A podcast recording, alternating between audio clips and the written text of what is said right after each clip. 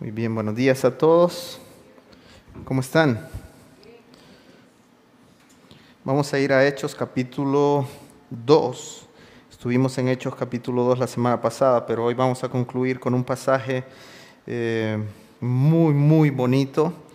Eh, son solamente cinco versículos, si no me equivoco, pero traigo siete páginas, así que usualmente traigo cinco. Le pido que ánimo ahí. Em, Hechos capítulo 2. Vamos a estar ahí desde los versículos 43 en adelante hasta el final. Amén. Vamos a orar. Señor, habla, Señor, este día a nuestras vidas para examinar la manera en que estamos haciendo iglesia, Señor. Eh, gracias por esta iglesia que nos has dado la cual es tu cuerpo, Señor, y de la cual tú nos vas a pedir cuentas. Permítenos, Señor, honrarte cada día de nuestras vidas en este lugar donde tú nos has puesto, Señor. Gracias por este tiempo, oramos agradecidos en el nombre de Cristo Jesús. Amén. Muy bien. Hace algunos años entré al seminario y, y me tocó llenar cada semana la evaluación de que yo había ido a la iglesia. Este, entonces, este, yo tenía que checar ahí a ver si había ido a la iglesia y antes de, muchos años antes yo no tenía un amor por la iglesia y ese amor ha ido creciendo, especialmente al ver el amor que otros hermanos tienen por la iglesia. Yo espero que al ver usted el amor que otros tienen por la iglesia, su amor pueda crecer también. Pero también ahí en el seminario cuando entramos nos hacen una evaluación de cuánto sabemos de la Biblia. Entonces uno llega como un estudiante nuevo y le comienzan a hacer unas preguntas, muchas básicas, pero muchas muy profundas. Y el objetivo no es avergonzarlo a uno, sino que el seminario lo examina a uno para que cuando uno salga del seminario ver el progreso que uno tuvo.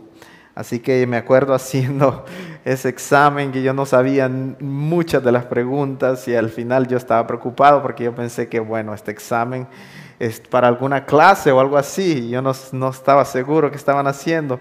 Saqué 39 puntos de 100. Y wow, yo estaba un poco desanimado y toda la cosa, pero al final eh, volví a hacer el examen al final de los, de los años que estuve en el seminario y gracias a Dios eso subió. Eh, el, el porcentaje subió. Pero para ser sincero, es que a mí no me gustan las evaluaciones y cuando a nosotros nos dicen va a haber examen nos preocupamos, ¿no? Pero cuando nosotros vemos aquí este pasaje, quiero que nos evaluemos, pero no para mm, desanimarnos, sino para animarnos. De hecho, la escritura debe servir cada día para que nosotros levantemos nuestro ánimo y hagamos mejor las cosas. Em, hay cosas que nosotros estamos haciendo muy bien y hay cosas en las que tenemos que mejorar. Eh, yo recuerdo un día llegando a una eh, consejería de matrimonios con mi esposa, ella me había pedido que fuéramos este, y el consejero me preguntó, ¿y usted qué viene aquí? Pues, ¿En qué le puedo ayudar? Y yo le dije, yo no sé, pregúntele a ella, que ella fue la que me trajo.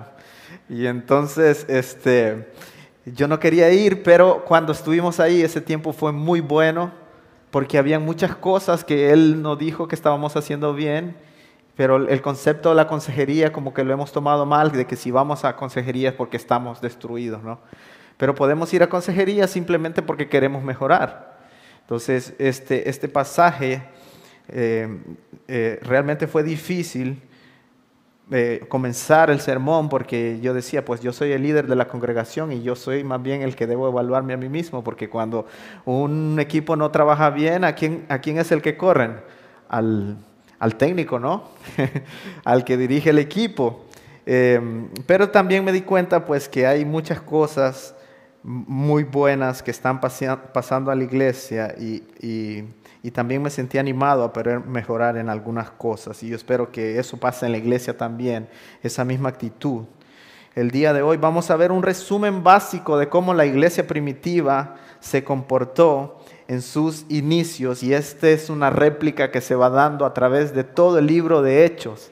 Usted lo va a leer aquí en este pequeño pasaje, pero después lo va a ir viendo continuamente a medida que avanzamos en el libro de Hechos. Entonces quisiera que usted junto a mí lea el pasaje desde el 42 al 47, vamos a leer. Recuerda cómo terminamos la semana pasada, 3.000 personas han aceptado el mensaje a, través de la predicación de Pedro y luego se unen a la iglesia, se bautizan y ellos comienzan a hacer varias cosas, ahora ya son parte de la iglesia. Y mire lo que hacían ellos. Versículo 42, se dedicaban continuamente a las enseñanzas de los apóstoles, a la comunión, al partimiento del pan y a la oración. Versículo 43, sobrevino temor a toda persona y muchos prodigios y señales se hacían por los apóstoles. Todos los que habían creído estaban juntos y tenían todas las cosas en común, vendían todas sus propiedades y sus bienes y las compartían con todos según la necesidad de cada uno Día tras día continuaban unánimes en el templo y partiendo el pan en los hogares comían juntos con alegría y sencillez de corazón, alabando a Dios y hallando favor con todo el pueblo. Y el Señor añadía cada día al número de ellos los que iban siendo salvos. Qué pasaje tan increíble, ¿no? Aquí vemos cuatro cosas importantes en este pasaje y es la primera es que este el aprendizaje de las escrituras es importante para tener una iglesia saludable. La comunión de los hermanos es muy importante para tener una iglesia saludable. El partimiento del pan o la comunión o los sacramentos dentro de la iglesia son importantes para tener una iglesia saludable. Y la oración en comunidad son cosas importantes para tener una iglesia saludable. Hay una, un libro que salió hace algunos años de este pasaje justamente y se llama 10 marcas de la iglesia saludable. Si usted quiere conocer más acerca de este tema, estudie ese libro. Eh, o no sé si es nueve marcas, ¿verdad? Nueve marcas. Eh, sí, porque el ministerio se llama nueve marcas. Entonces vaya ahí a nueve marcas y, y busque el libro. Entonces, la primera característica de una iglesia saludable es que tiene gente deseosa de conocer las escrituras. Versículo 42, se dedicaban continuamente a las enseñanzas de los apóstoles. No, los apóstoles no andaban rogando a la gente para que vinieran. Ellos se sentaron a los pies de los apóstoles para aprender acerca de la palabra de Dios. Señales eran hechas por los apóstoles para que la gente pudiera saber de quién ellos iban a aprender. Los apóstoles sanaban personas y hacían muchas señales y prodigios, pero ¿para qué? Para que la gente pudiera ver quiénes eran los que habían sido llenos del Espíritu, quiénes eran los que tenían, este, eh, eh, habían sido encomendados por Cristo para enseñar las escrituras.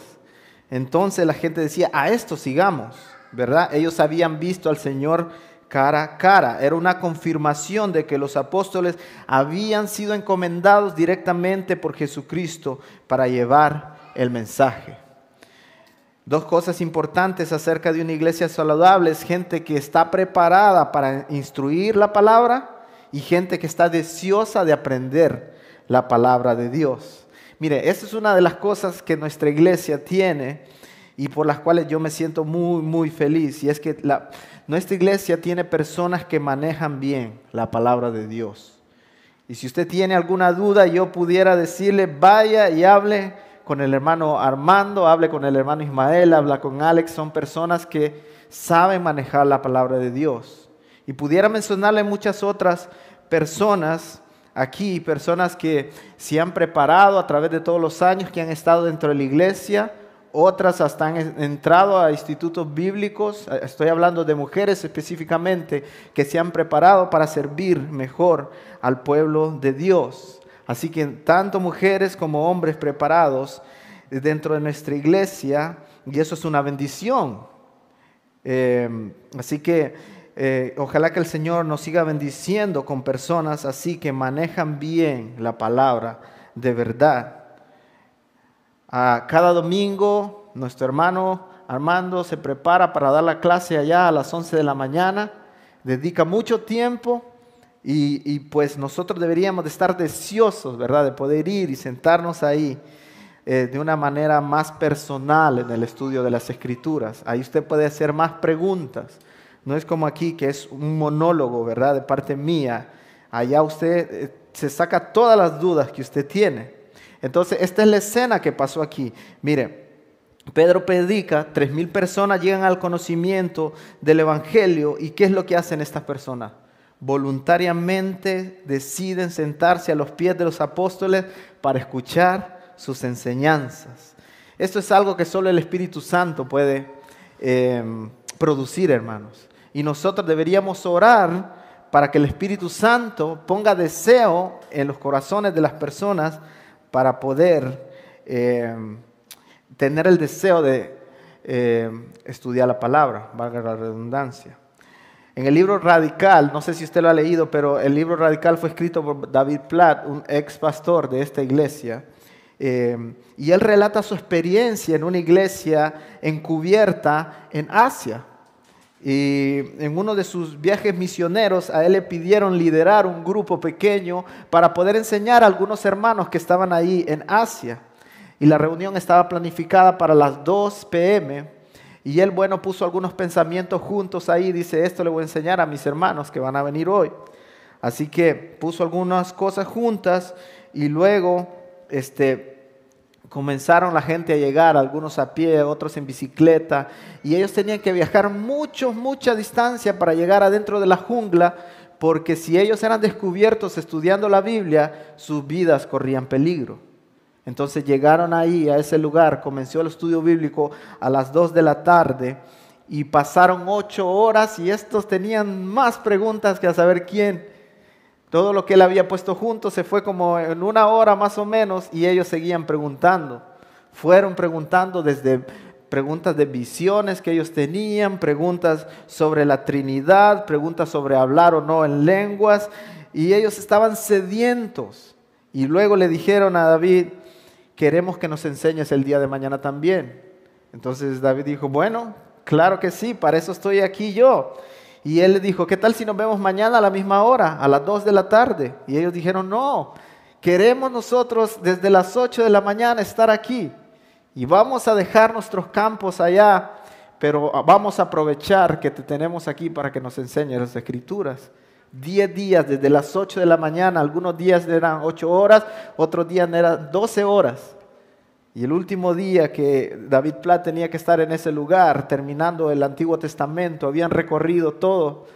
Y ellos dicen, pero este, ¿cuál es la lógica aquí si terminamos con el Antiguo Testamento y no nos enseñas el Nuevo Testamento? Pudieras enseñarnos también el Nuevo Testamento. Esa noche, antes de que David Platt volviera, este, comenzaron a estudiar el Nuevo Testamento, estuvieron toda la noche yendo por el Nuevo Testamento. Y esta gente no tenía la comodidad que nosotros tenemos, esas sillas acolchonadas donde uno se sienta. No había la manera en que hacemos iglesias, un buen equipo de sonido, pantallas por aquí.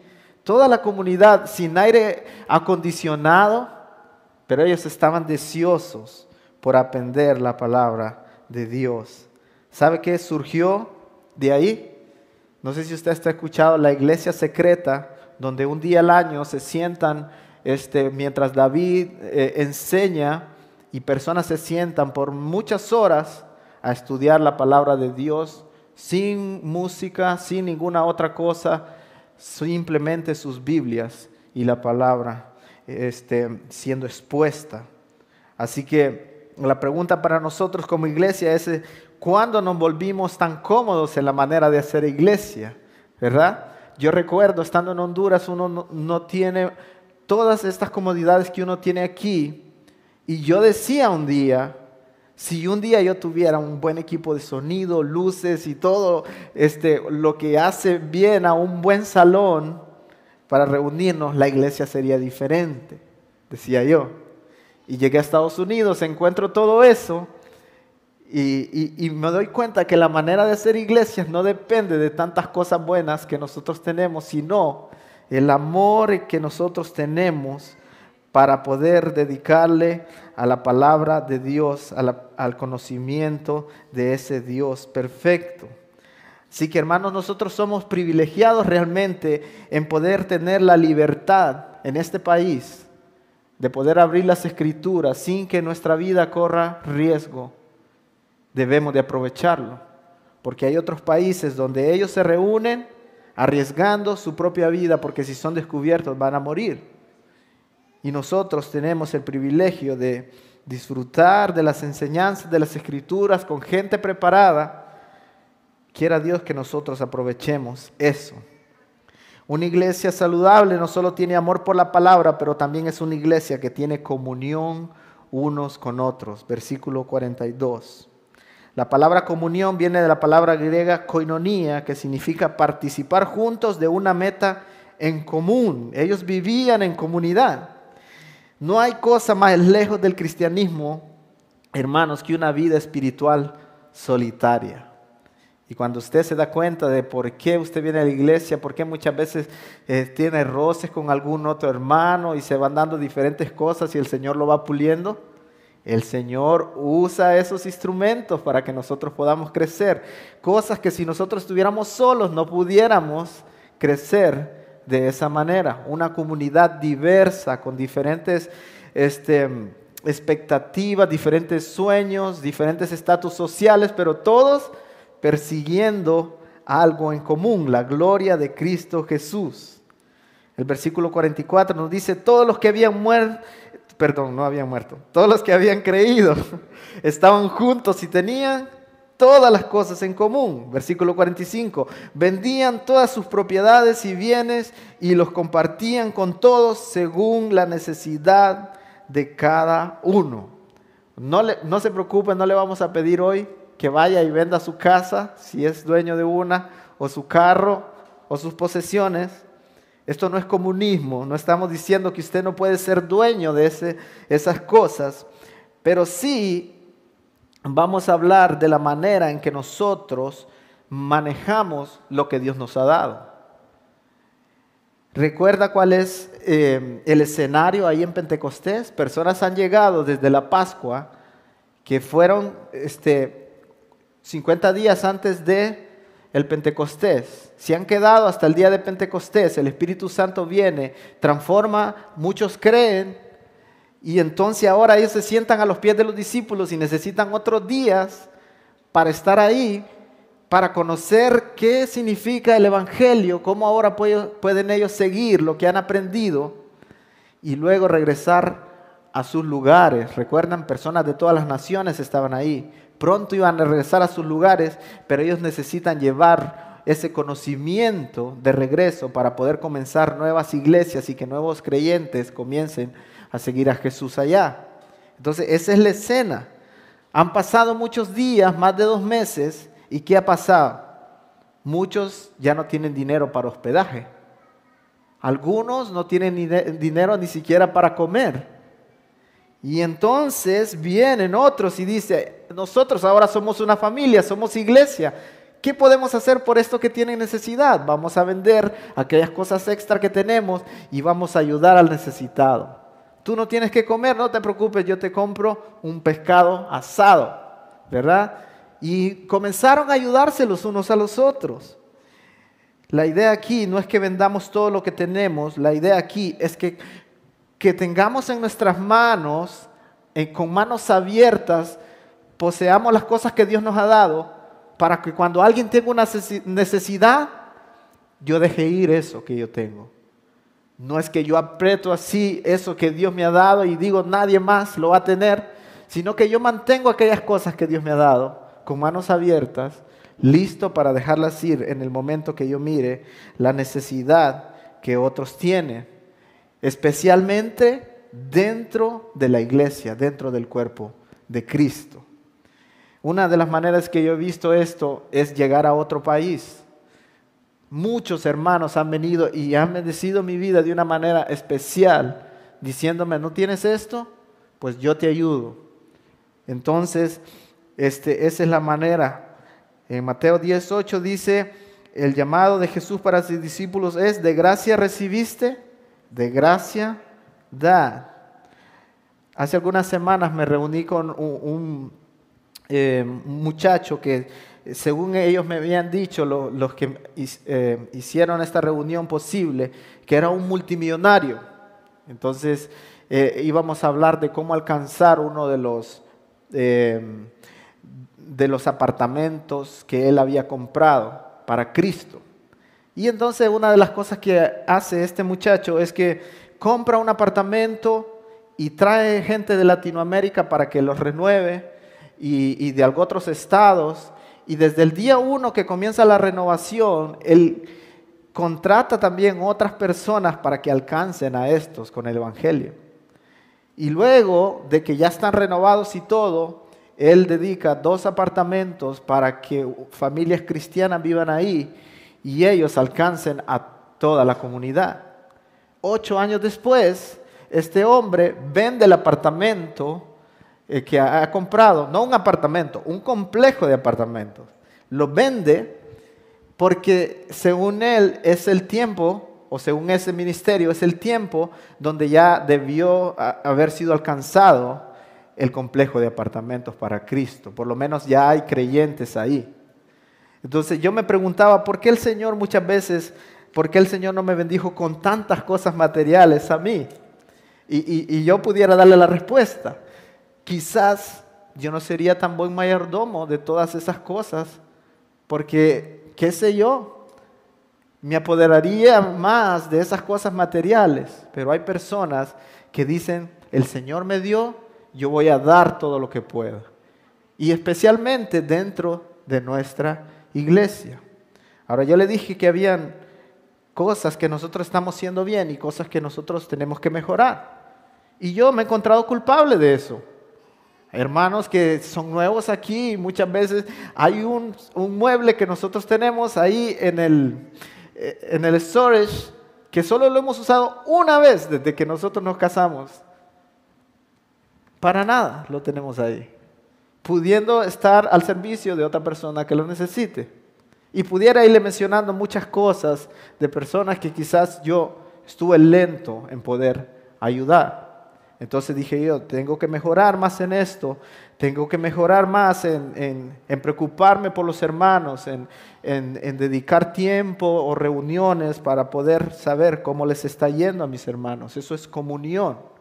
Entonces debemos de preocuparnos unos por otros no solamente tenemos amor por la palabra, tenemos amor por los otros hermanos. Así que examínese usted. Quizás usted dice, bueno, yo estoy bien, estoy perseverando en la palabra, trato de ir a un grupo pequeño, en esa parte estoy bien. Luego nos examinamos en la otra y decimos en comunión. Quizás me hace falta a mí preocuparme por un hermano, hacerle una llamada, ir a su casa, algo así. Entonces, examinamos las cosas que estamos haciendo bien y mejoramos en aquello que no estamos haciendo bien. Pero en tercer lugar, una iglesia saludable ama reunirse para adorar en comunidad. Lo que quiero decir con esto, hermano, es que usted anhela estar aquí el domingo, anhela reunirse en un grupo pequeño. Cuando el discipulado pasa en la iglesia, pasa especialmente los domingos aquí. Los niños están reunidos en su clase, los adultos están aquí y, personas están aprendiendo y conociendo más al Dios que nosotros podemos profesar. Personas que no conocen a Cristo vienen y miran cómo nosotros adoramos y despierta un interés. El Espíritu Santo trabaja en ellos. Mire el versículo 46, dice, día tras día continuaban unánimes. ¿A dónde?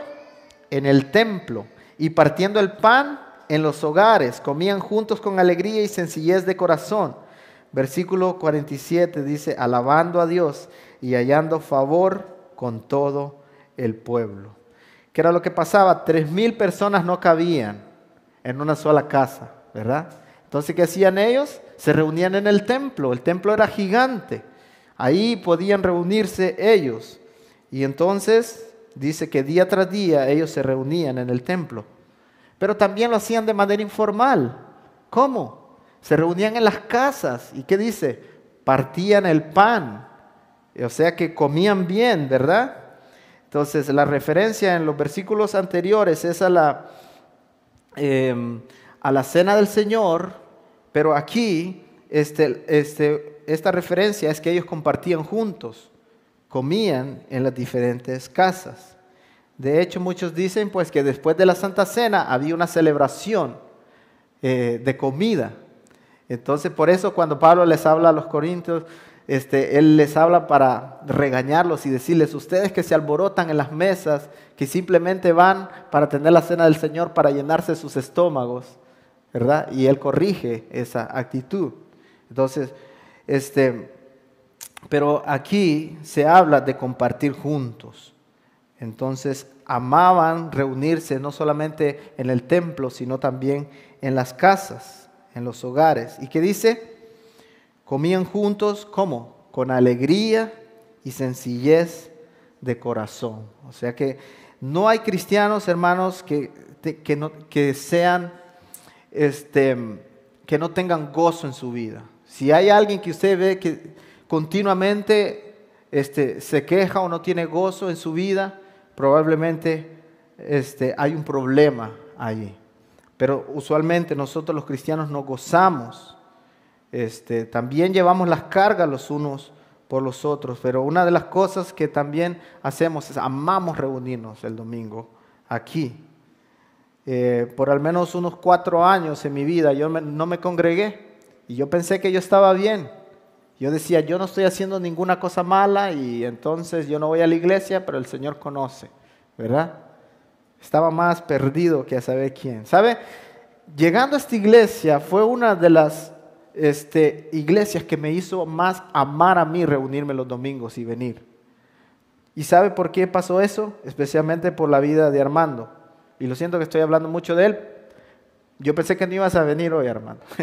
este, pero él, él ha, escuchado usted cómo habla él, dice, continuamente él dice, vamos a reunirnos, le dice a la iglesia, con la comunión de los santos. Amo reunirme, dice él. Amo estar con mis hermanos.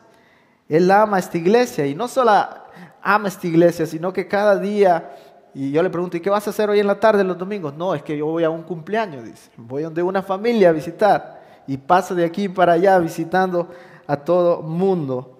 Entonces yo, una de las cosas que aprendí de él es amor por la iglesia. Hay este, otros hermanos que cada domingo dicen ahí en, en, sus redes sociales a congregarnos con la familia del Señor. Y cuando yo miro eso digo, wow, personas que aman estar con la congregación. John MacArthur dice que él este, no le gusta mucho salir de su ciudad y a él lo invitan a diferentes ciudades, pero dice que una de las cosas que más pasa cuando él va a otra iglesia es que él sale decepcionado. Él sale decepcionado porque dice, no se tomó el texto como debería haberse tomado, se salió de las escrituras ese predicador, o no se sintió el amor como se siente en mi iglesia, dice él. Entonces, este, él está hablando ahí y dice, que es lindo reunirse de la manera bíblica en una iglesia, cuando la iglesia se ama los unos a los otros y todos aman adorar al Dios creador. Lucas menciona tanto en el versículo 42 como en el versículo 46, partiendo el pan. Uno probablemente hace referencia a la comida seguida después de la celebración de la cena del Señor y la otra hace referencia o énfasis en la misma cena del Señor. Entonces, una iglesia saludable, hermanos, este, celebra continuamente los sacramentos que Dios les ha ordenado. Y uno de los sacramentos es pues la cena del Señor. El otro sacramento que celebramos que es el bautismo. Entonces nosotros nos gozamos cuando hay bautismos. Nos gozamos nosotros cuando hay cena del Señor. Por eso hoy vamos a tener la cena del Señor. Entonces, la iglesia se goza cuando pasa eso. Recordamos el sacrificio de Cristo continuamente, ¿verdad? Y recordamos la esperanza de que Cristo un día dijo, yo voy a preparar una mesa para mi iglesia y un día Él nos va a llamar por nuestro nombre para sentarnos en la mesa. Así que celebramos esa esperanza. Por último, hermanos, me gustaría mencionar algo que queda en el versículo 42 y es que la iglesia saludable se dedica a la oración. Una iglesia saludable se dedica a la oración. Y este es probable una de las características de una iglesia saludable que muchas iglesias han descuidado. Eh, y debo omitir que nosotros también necesitamos mejorar en esta área. Eh, este, el día martes estuve en una actividad de, que era para jóvenes, ¿verdad? Yo no sé, qué, no me pregunte qué estaba haciendo ahí, pero ellos invitaron quizás a, algunas parejas que, recién casadas y yo decidí ir con mi esposa, lo cual fue bueno porque cuidé al niño y ella por primera vez dice que estuvo eh, concentrada en un sermón. Pero lo que el pastor Matt estaba diciendo era, eh, hablando acerca de cuando los discípulos le dicen a, a Jesús, enséñanos a orar. Ellos vieron que Jesús se levantaba cada día, se iba a solas, pero muchas veces vieron a Jesús que venía y le decían, vengan, síganme, vamos a orar. Miraban a Jesús irse hasta ocho horas y después regresar, y él estaba en comunión con el Padre. Entonces ellos fueron aprendiendo de tal manera que un día ellos le dicen, eh, Señor, enséñanos a orar. Pero lo que me parece más interesante a mí es que cuando, este, cuando Jesús les enseña a ellos a orar, viene y les dicen cuando oren, digan así, Padre nuestro que estás en los cielos. Y no vamos a entrar en cada detalle, yo sé que muchos de ustedes se saben el Padre nuestro, eh, y, pues es bueno que se lo sepan, pero cuando el Señor les dice cómo orar y les da ese ejemplo, eh, Él les dice, digan Padre nuestro. Jesús no está diciendo ahí, decía Matt en la explicación, digan Padre mío, que estás en los cielos, sino que usen el plural, lo cual significa que cuando ustedes oren, muchas veces lo van a hacer en comunidad. Entonces, eso implica que habría muchas ocasiones donde la iglesia se reuniría para hacer oraciones corporativas. Y cosas lindas pasan cuando la iglesia se une para orar corporativamente. Entonces, tanto la intimidad nuestra, Jesús les enseñó a los discípulos que tanto es bueno orar a solas, pero también es bueno orar con toda la iglesia. Así que cuando nosotros digamos hay culto de oración el viernes, ¿qué tiene que decir usted? Yes, ¿verdad? Voy a estar ahí, será lindo, lo necesitamos, nuestro Dios lo manda, ¿verdad? Lucas termina diciendo que por causa de que la iglesia se comportaba de esa manera, en el versículo 47, ellos hallaban favor con el pueblo y el Señor añadía al número los que iban siendo salvos. Todos sabemos que no todos trataron bien a la iglesia ahí en Hechos, ¿verdad? De hecho, pronto lo vamos a ver, que eh, ya viene el primer mártir que murió por la iglesia. Pero sí hubo muchos que se interesaron en la iglesia por la manera en que ellos se comportaban. Decían, queremos saber más. Así que, mire, yo quiero terminar con una carta que se escribió en el, en el primer siglo por uno de los gobernadores diciéndole a otro gobernador, hablándole de la iglesia, y él le dice, estas son las razones por las cuales el cristianismo está creciendo. Y la razón por la cual te escribo esta carta es para que consideremos este fenómeno del cristianismo que recién está comenzando. Entonces, la carta es escrita al emperador Adriano en el año 125 después de Cristo y las razones es la expansión del cristianismo. Entonces, esos son dos políticos que están preocupados por lo que está pasando. Ahora, escuche conmigo. Dice, si alguno de ellos tiene esclavos y esclavas o hijos, por amor, por amor a ellos los persuaden a convertirse en cristianos. Y cuando lo han hecho, los llaman hermanos sin distinción.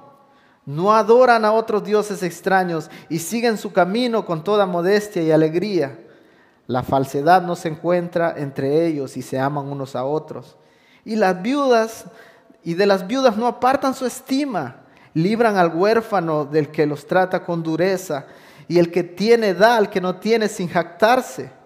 Y cuando ven a un extraño lo llevan a sus casas y se regocijan por él como que fuera un hermano. Porque no los llaman hermanos según la carne, sino hermanos según el Espíritu en Dios. Y cada vez que uno de sus pobres sale de este mundo, cada uno de ellos, según su capacidad, le presta atención y se ocupa de su entierro. Y si oyen que uno de ellos está encarcelado o afligido a causa del nombre de su Mesías, todos ellos atienden constantemente su necesidad. Y si es posible, lo redimen y lo liberan. Y si hay entre ellos algún pobre y necesitado y, no tiene, y, tiene y si no tiene comida de sobra, ayunan dos o tres días para suplir al necesitado su falta de alimento. ¿No le parece increíble el testimonio de una iglesia saludable en el primer siglo y la manera en que los cristianos se comportaban? Así que algunas preguntas para nosotros es, ¿qué tanto ama? Hagámoslas de manera personal. ¿Qué tanto ama usted su iglesia? ¿Qué tanto ama usted a sus hermanos? ¿Llega temprano a la iglesia para compartir con ellos? ¿Sirve usted a su iglesia, a sus hermanos? ¿Planifica estar cada domingo y no permite que otros compromisos le quiten la adoración en comunidad? ¿Tiene usted un grupo pequeño? ¿Ama compartir su hogar con otros? ¿Asiste a la oración corporativa de su iglesia? ¿Planifica estar ahí? ¿Es usted intencional con su crecimiento y el conocimiento de la palabra? ¿Aprovecha la enseñanza de los hermanos que dedican tantas horas para prepararse en la semana? ¿Agradece usted a aquellos que dedican horas y horas para preparar una lección para usted y para sus hijos? Siempre hay lugar para mejorar, hermanos.